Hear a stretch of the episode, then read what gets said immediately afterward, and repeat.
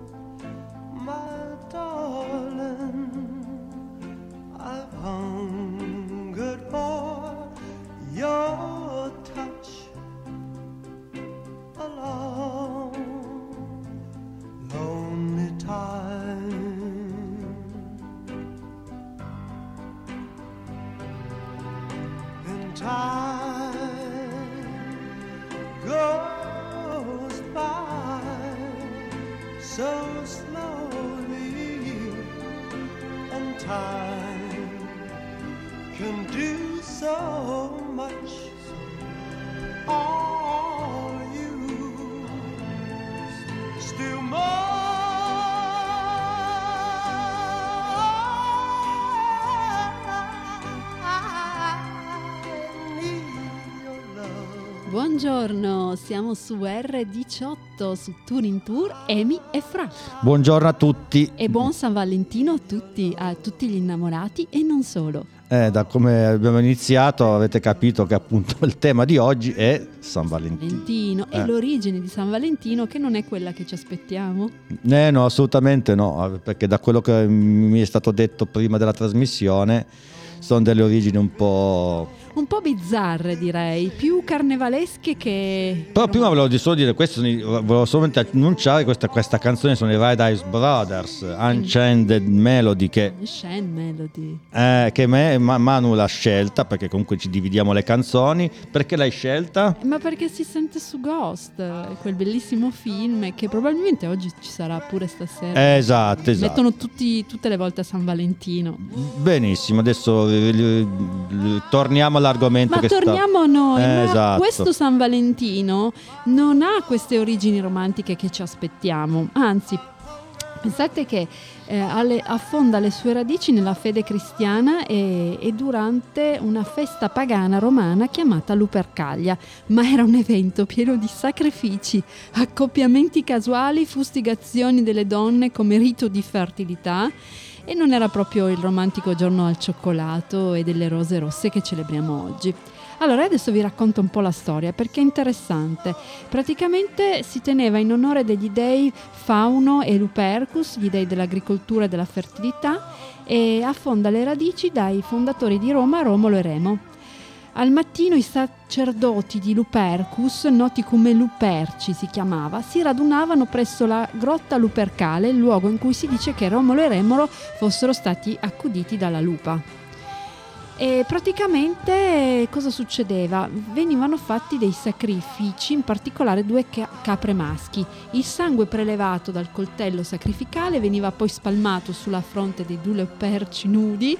Il coltello veniva pulito con un pezzo di lana imbevuto di, la- di latte. Te la saresti aspettata? No, proprio- Ma non finisce qui, il bello deve ancora arrivare. Eh, facevano un bel banchetto, si immergevano nel sangue sacrificale e da questo sangue probabilmente l'origine del colore rosso per San Valentino. E poi correvano tutti nudi per le strade di Roma e frustavano qualsiasi donna a distanza ravvicinata. E molti accoglievano con favore le frustate perché pensavano che, sare- le ro- ad esempio, le donne senza figli sarebbero diventate più fertili, secondo la leggenda, e quelle eh, incinte avrebbero avuto un parto facile, ma non penso proprio. Insomma, poi un'altra usanza era l'accoppiamento di giovani ragazze e ragazze romani e insomma ave- era un po' una carnevalata dove tutto poteva succedere, non era proprio bella come, come- come la, la- ce l'aspettiamo oggi. Però cosa succede? Che alla fine del V secolo d.C. Papa Gelasio I eliminò la celebrazione pagana dei Lupercalia e dichiarò che il quin- 14 febbraio era il giorno per celebrare invece il martirio di San Valentino e così si iniziava a pensare un giorno per commemorare invece un aspetto positivo dell'amore, quello, quello vero. E poi dopo parliamo dell'origine di San Valentino, che forse tutti sanno. Andiamo in musica? Andiamo in musica con una bellissima canzone di Bruce Springsteen che è Valentine's Day che faceva parte di un, di un LP del 1987, Tunnel of Love, appunto, che parlava un, un LP quasi a- praticamente a tema, dove parlava un po' del, del fallimento del suo mat- primo matrimonio. E c'è questa bellissima canzone, questa Valentine's Day, che mi sembra proprio il giorno ideale per mandarla in onda, vero? Sì, asco- allora ascoltiamo Bruce. E poi dopo anch'io una piccola storia, sempre su San Valentino, ma anche qua non è roba di innamorati. Ah, beh, allora è proprio un destino. Andiamo.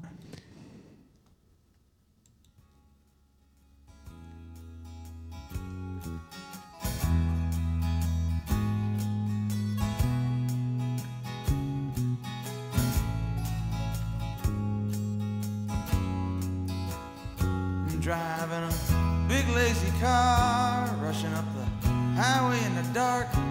I got one hand steady on the wheel, one hand's trembling over my heart.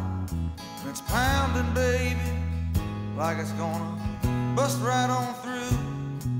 And it ain't gonna stop till I'm alone again with you.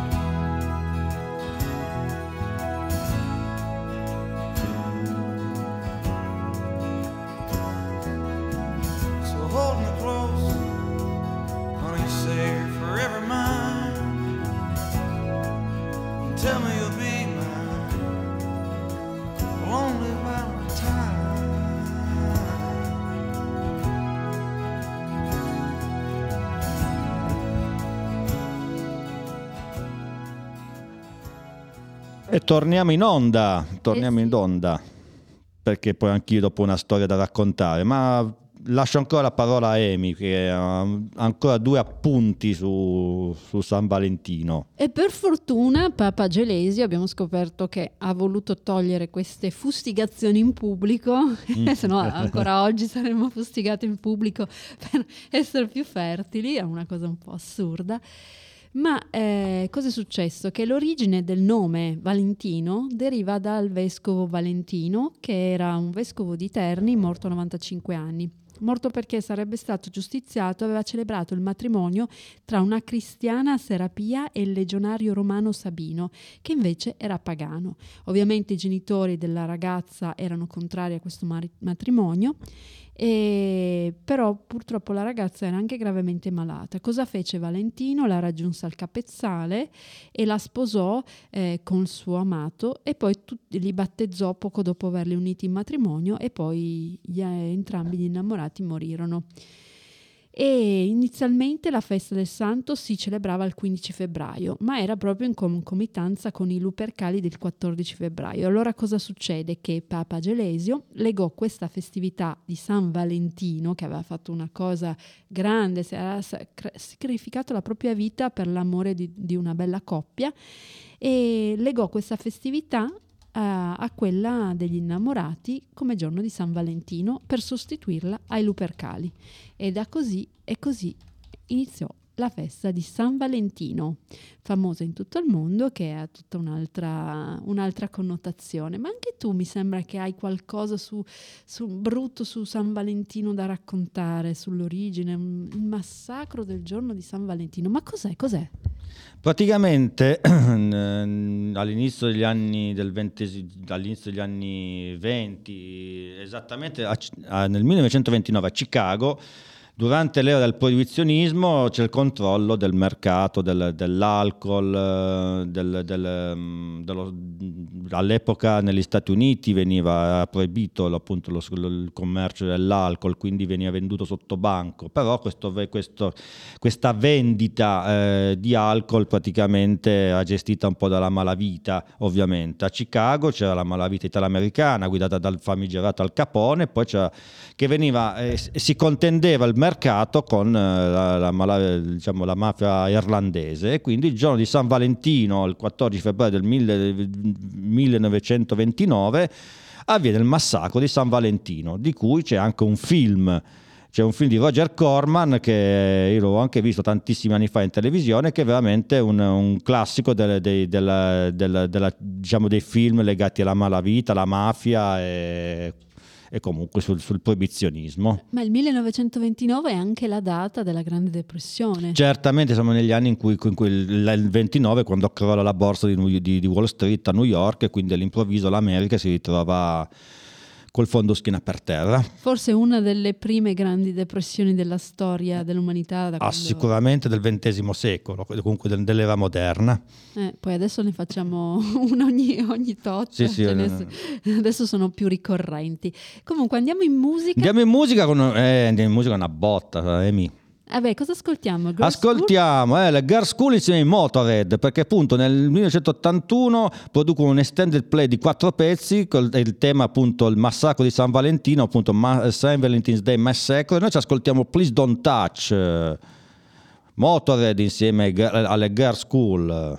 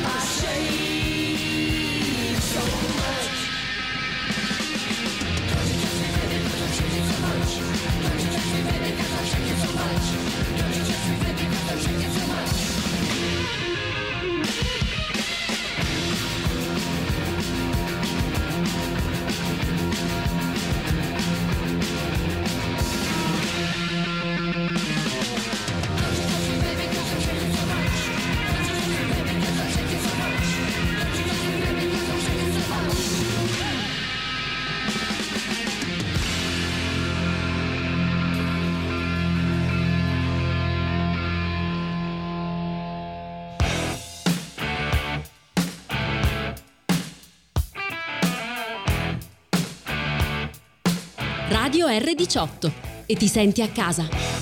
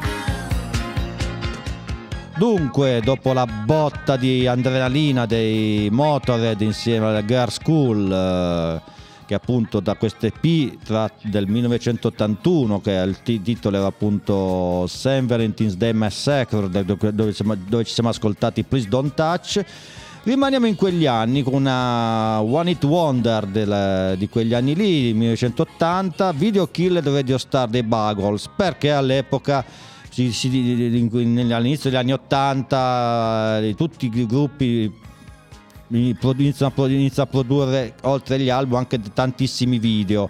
E quindi la televisione sembra che prenda sopravvento sulla radio. Perché? Parliamo di radio Manu? E perché ieri era la giornata internazionale della radio, World Radio Day, che è stata promossa e proclamata dall'UNESCO per il 13 febbraio di ogni anno. E anche in Italia si celebra questa giornata con i grandi protagonisti delle radio nazionali, locali, web e universitarie grazie a un evento organizzato da radiospeaker.it. E chissà che il prossimo anno parteciperemo anche noi a questa, a questa kermesse. Ah sì assolutamente ci dobbiamo mettere assolutamente in, eh, in- in lizza e comunque volevo ancora solo dire due cose vi dicevo appunto Video Killer Radio Star perché appunto in quegli anni lì si, si diffonde MTV quindi una tv via cavo dove praticamente i musicisti eh, producono video, quindi spo- per- praticamente lanciano i loro prodotti via video e non più, eh, un po' meno tramite radio, quindi sembra che all'inizio la, la- radio sia destinata a soccombere, ma invece la radio dura- è dura a resistere e, e siamo- e noi siamo qua. E siamo ancora qua. E siamo ancora qua.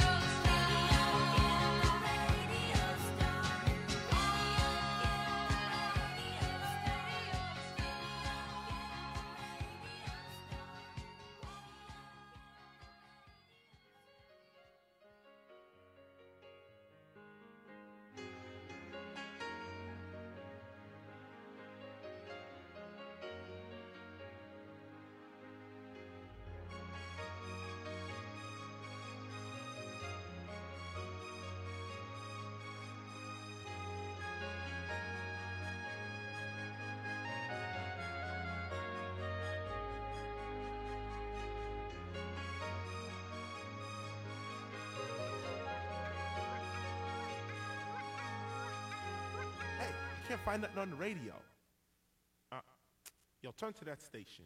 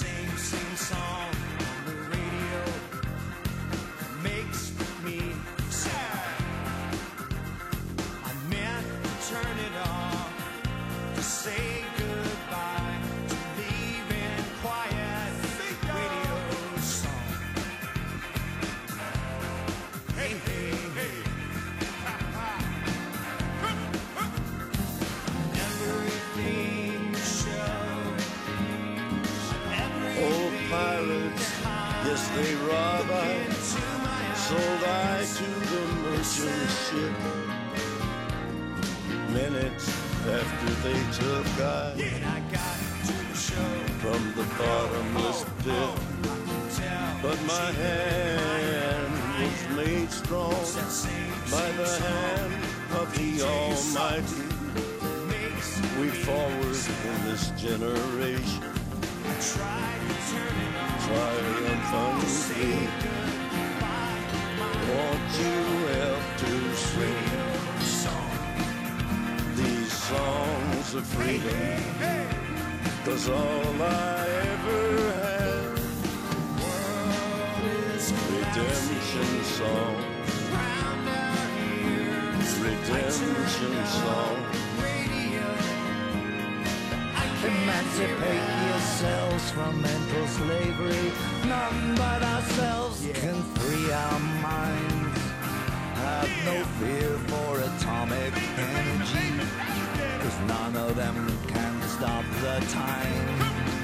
How long shall they kill our prophets while we stand aside and look? Some say it's just a part of it. We got to fulfill the book. So won't you help to sing these songs of freedom? Cause all I ever had redemption songs. Redemption songs. Redemption songs. Pirates, yes they rob I. Sold I to the merchant ships. Minutes after they took I from the bottomless pit. How long shall they kill our brothers? While we stand aside and look. Yes, some Torniamo in onda, torniamo in onda, torniamo in onda perché abbiamo, abbiamo ancora tanti argomenti per, per cui, per cui parlare. Ma sì, perché la, scorsa settimana era il compleanno di Bob Marley, che ha contribuito a diffondere in tutto il mondo uno stile di vita generalmente identificato con la musica reggae, tra l'altro famoso in tutto il mondo e non solo in Giamaica. E poi ebbe un mese dopo la morte, lui nacque il 16 6 febbraio e quando morì a solo un mese dopo gli fu insignito del prestigioso Jamaica Order of Merit. Tra l'altro, nel 2008 è stato posizionato al diciannovesimo posto nella lista dei 100 migliori cantanti secondo Rolling Stone e all'undicesimo nella lista dei 100 migliori artisti sempre della Rolling Stone. Quindi un grande cantante e adesso lo ascoltiamo con Redemption Song.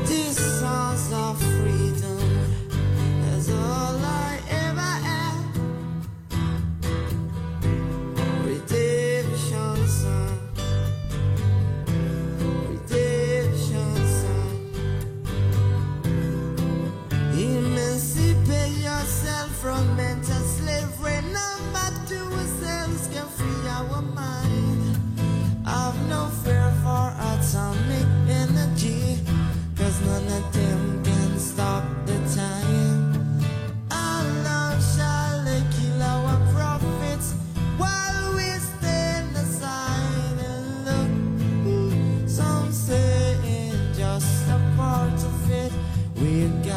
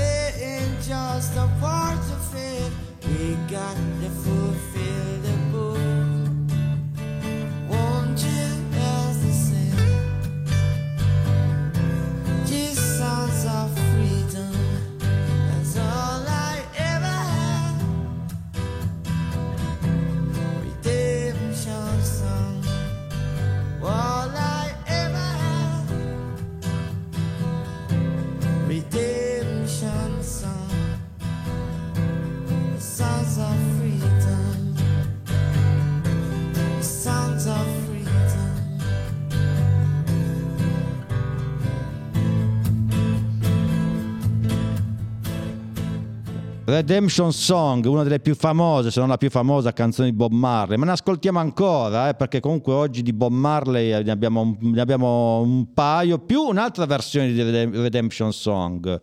Vuoi aggiungere qualcosa, Manu?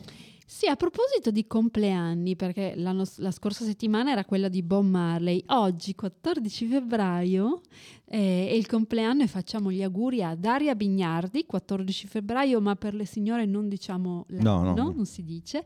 Poi Tanto è- lo so, quindi... Poi è anche il compleanno di Lara Croft, nata il 14, questa è, è giovane e poi è digitale, quindi possiamo dirlo, l'anno 1987. E nasce da- dal, dal- dal cartone, no, dal cartone, dal, dal gioco digitale Mm. di Lara Croft.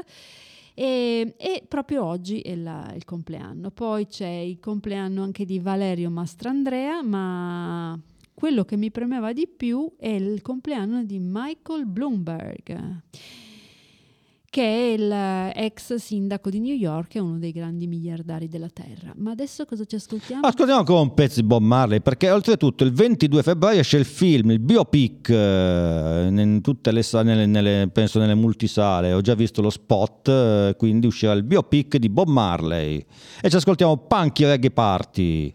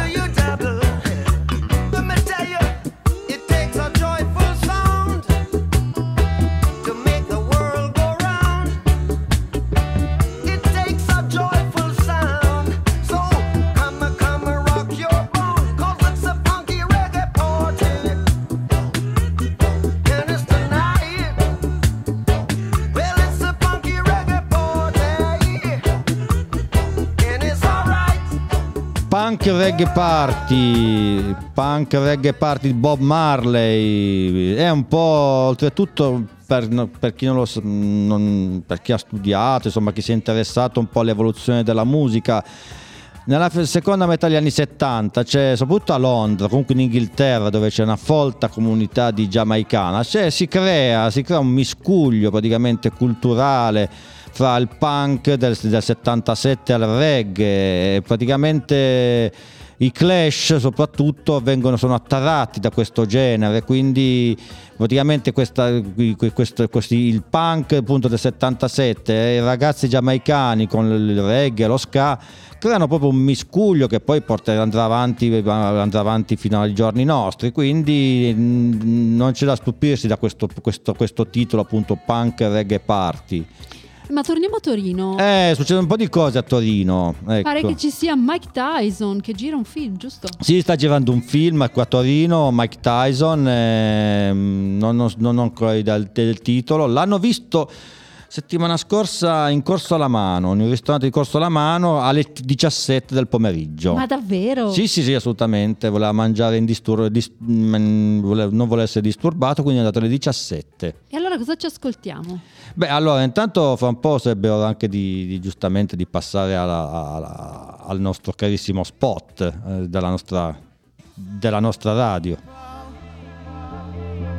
Radio R18, in diretta da Più Spazio 4. flickering and rising into their brains.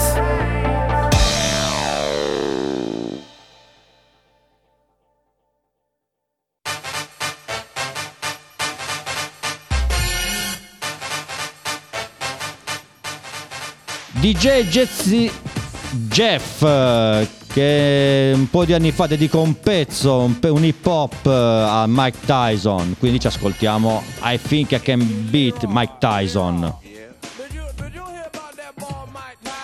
Mike, Mike Tyson, he the boy that played football for Montreal, ain't No, you old coot, he, he a boxer, man. Let me tell you, I went to his fight a couple months ago. I seen him hit that boy, and he hit that boy so hard,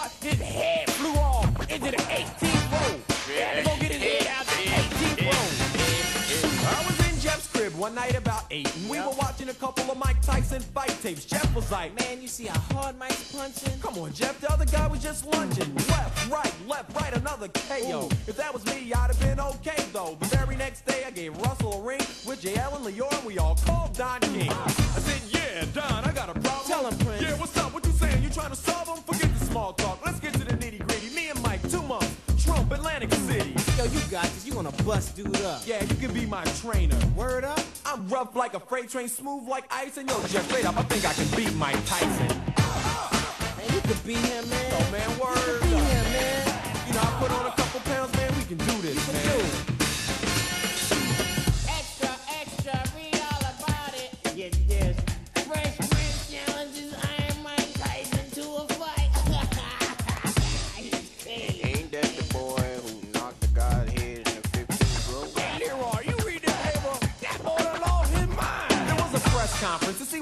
I was doing. Before then, I'd never heard reporters booing, cameras flashing. I was in the middle. I didn't want to look dumb, so I exaggerated a little. I said, uh, I've been training 20 hours a day, lifting big old cars and big bales of hay.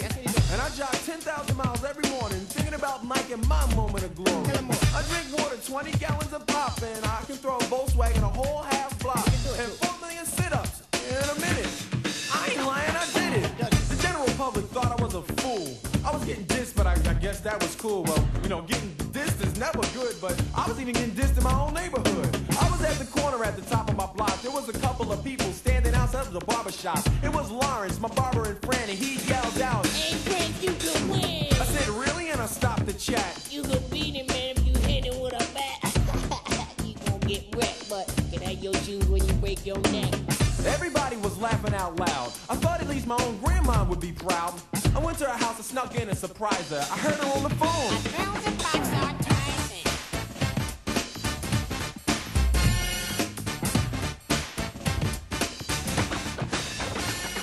Facciamo sommare il pezzo perché è, dav- è davvero lungo questo pezzo di DJ Jazzy Jeff. E a proposito di Mike Tyson che sta girando ai Prodea Studios di Beinasco, sono 256 metri quadri intorno ai quali si sviluppano 200, no 200, che 200, 512 metri quadri di LED collocati su una struttura progettata appositamente con le pareti in pixel tra le più definite al mondo. Questi sono i Prodea LED Studios che sono tra i più grandi e moderni di Europa. Questa tecnologia è entrata in vigore durante la pandemia e ora dimostra di essere una delle più attrattive per realizzare il cinema del futuro.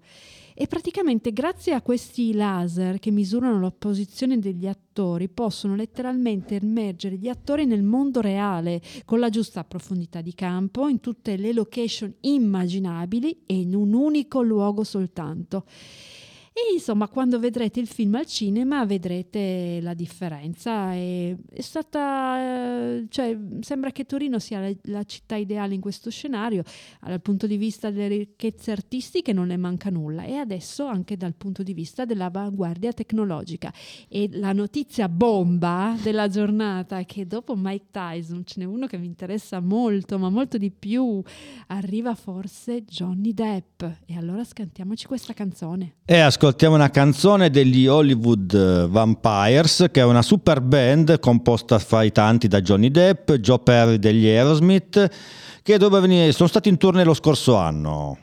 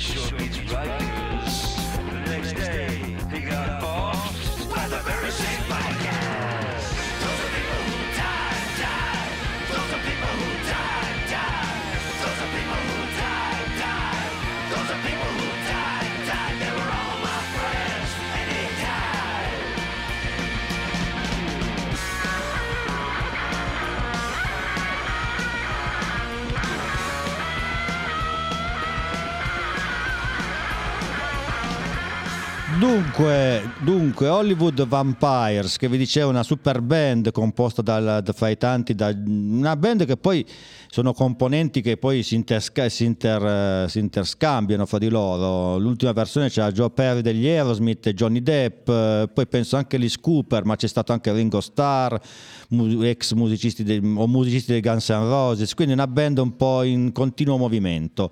Vi ho messo People Who Died, che era praticamente un pezzone di Jim Carroll. Jim Carroll era poeta, musicista, morto una quindicina d'anni fa, che aveva scritto un, un, una- un memoir, appunto, Jim entra nel campo di basket. Dato qui è stato tratto un film, eh, un film dove praticamente eh, questo Jim Carroll, che è un film abbastanza autobiografico, ritorno dal nulla, questo Jim Carroll è impersonato da un esordiente o quasi esordiente Leonardo DiCaprio.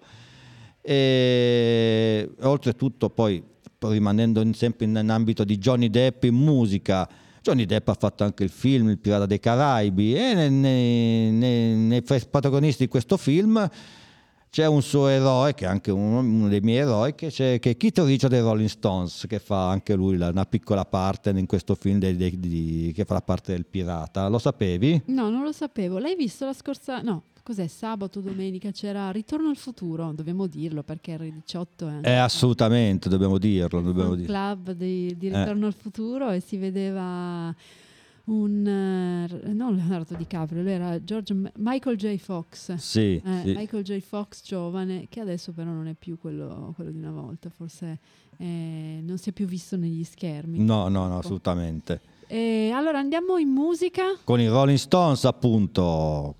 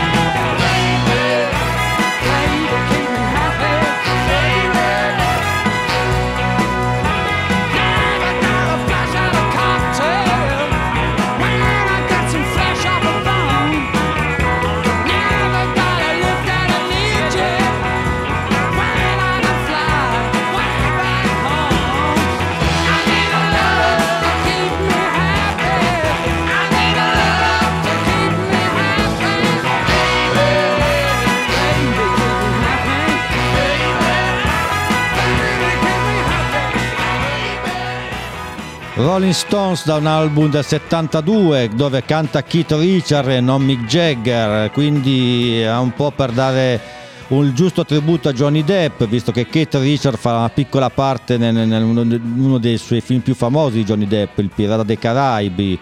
Vuoi dire qualcosa, Manu? Bello quel film, eh, che Eh. bello, che bello lui. Eh, eh. Speriamo che venga in fretta come sembra che, insomma, sembra che ci sia, poi non lo so, eh. Eh, la notizia è una notizia bomba. Però adesso torniamo a Torino.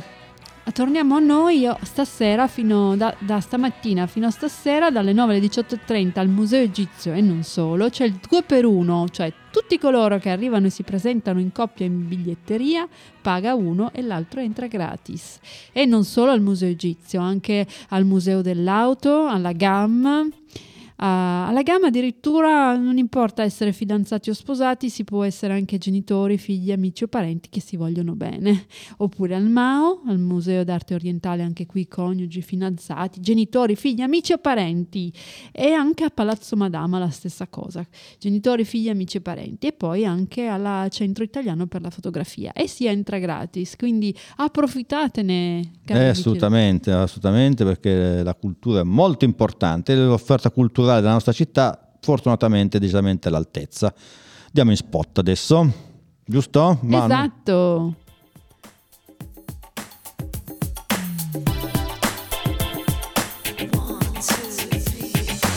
R18, la casa degli artisti APS, fa parte del circuito nazionale dell'Associazione Italiana Cultura e Sport. Non sei ancora socio di R18? Grazie ad AICS potrai avere sconti su prodotti e servizi in tutta Italia. Un esempio? Con AICS Turismo, sconti per voli aerei, alberghi, strutture vacanze e tanto altro ancora. Scopri tutti i vantaggi su r18.com.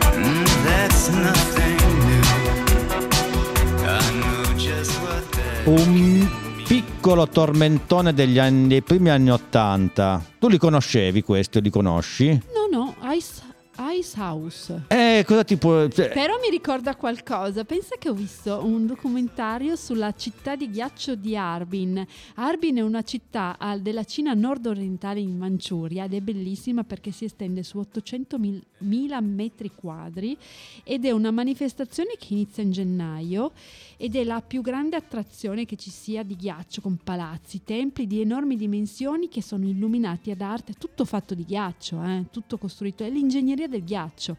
E, sono tutti illuminati ad arte nelle ore del buio quando risplendono di tanti colori.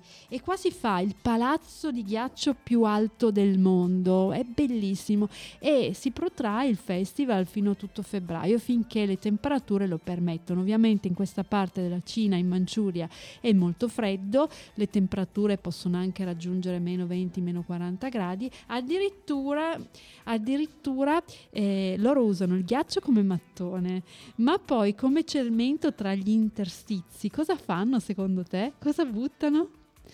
Cioè loro mettono il ghiaccio, no? i blocchi di ghiaccio, poi buttano l'acqua in mezzo agli interstizi che diventa subito ghiacciata e, e così fanno il cemento.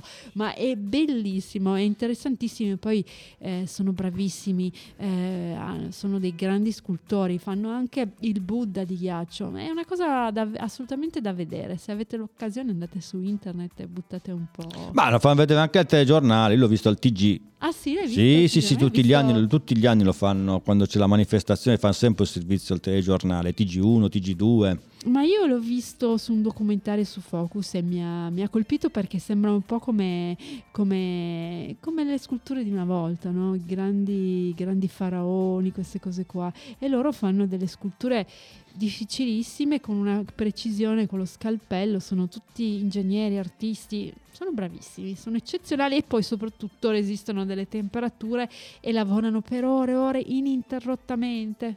Bello, bello, è proprio bello. E ci andiamo. Ci andiamo, volentieri, Manu, volentieri. Va bene, adesso cosa ci ascoltiamo dopo Ice House? Eh beh, è l'ultima canzone con cui vi salutiamo perché ormai siamo, è quasi arrivata l'ora. Cioè, eh, dopo aver ascoltato gli Ice House, che con, que- con questa A Little Girl, una canzone di una quarantina d'anni fa, eh, vi- con cosa vi salutiamo i nostri ascoltatori? Allora, innanzitutto vi auguro un buon San Valentino, però senza fustigate. eh, come esatto, dei- esatto, esatto. come abbiamo parlato all'inizio della puntata dei Lupercaglia. L'amore, non quello violento, non quello passionale un po' stra, ma l'amore romantico.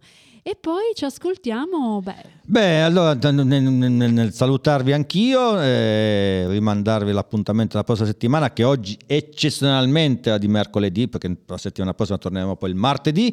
Ci ascoltiamo una band, un eh, clap your hand e say yeah, batti le tue mani e dici di sì, over and over again con questa canzone, Yeah Demi. buona settimana a tutti. Buona settimana!